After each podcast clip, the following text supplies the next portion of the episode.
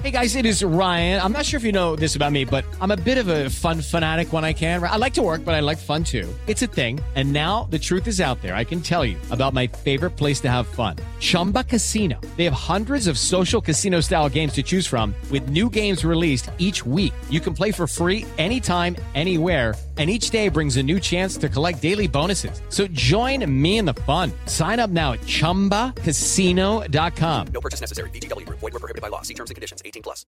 Lunes 22 de noviembre, yo soy Alejandro Villalbazo y esta es la información que sirve.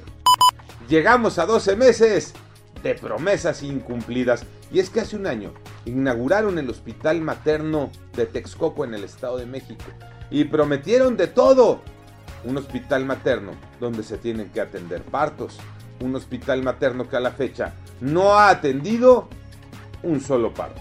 René Ponce.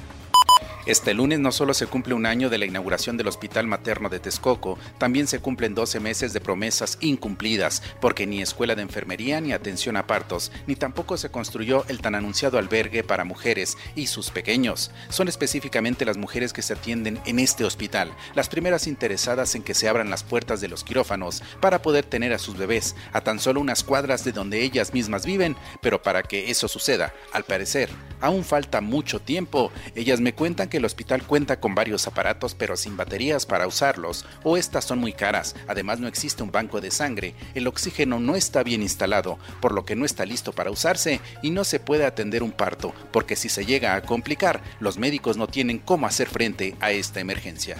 COVID-19 los números, Iñaki Manero. Gracias Alex. Iniciemos la semana con 31 estados en semáforo verde y solamente uno, Baja California, en naranja. Y escuchen bien esto. El secretario de Salud, Jorge Alcocer, reconoció que ya se presentan indicios de una cuarta ola de COVID en México.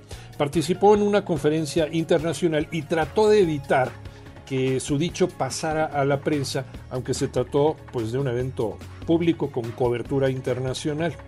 Lo cierto es que los números van así. Se reportaron 99 muertos más, con lo que la cifra total llega a 292.471 personas fallecidas. Los contagios llegaron a 3.863.362 casos, sumando los 1.225 que hubo en las últimas 24 horas. Así que a seguirse cuidando y a vacunarse. Ahora sí, que empiece la liguilla. Gabriel Ayala. Así es Alejandro, y es que Cruz Azul, campeón del torneo pasado, fue eliminado en la reclasificación de la Apertura 2021 de la Liga MX por el Monterrey al caer cuatro goles a uno en el Azteca, mientras que Santos derrotó en casa 2 a 0 al Atlético de San Luis. Puebla, por su parte, en el Cuauhtémoc, venció a las Chivas en serie de penaltis 6 a 5, esto después de que el partido en los 90 minutos reglamentarios terminara empatado a 2, mientras que Pumas derrotó 2 a 1 al Toluca en el Nemesio 10 Así quedaron definidos los cuartos de final de la liguilla.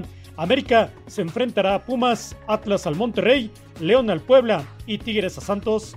Yo soy Alejandro Villalbazo, nos escuchamos como todos los días de 6 a 10 de la mañana, 88.9 y en digital a través de iCarRadio. Pásenla bien, muy bien, donde quiera que esté.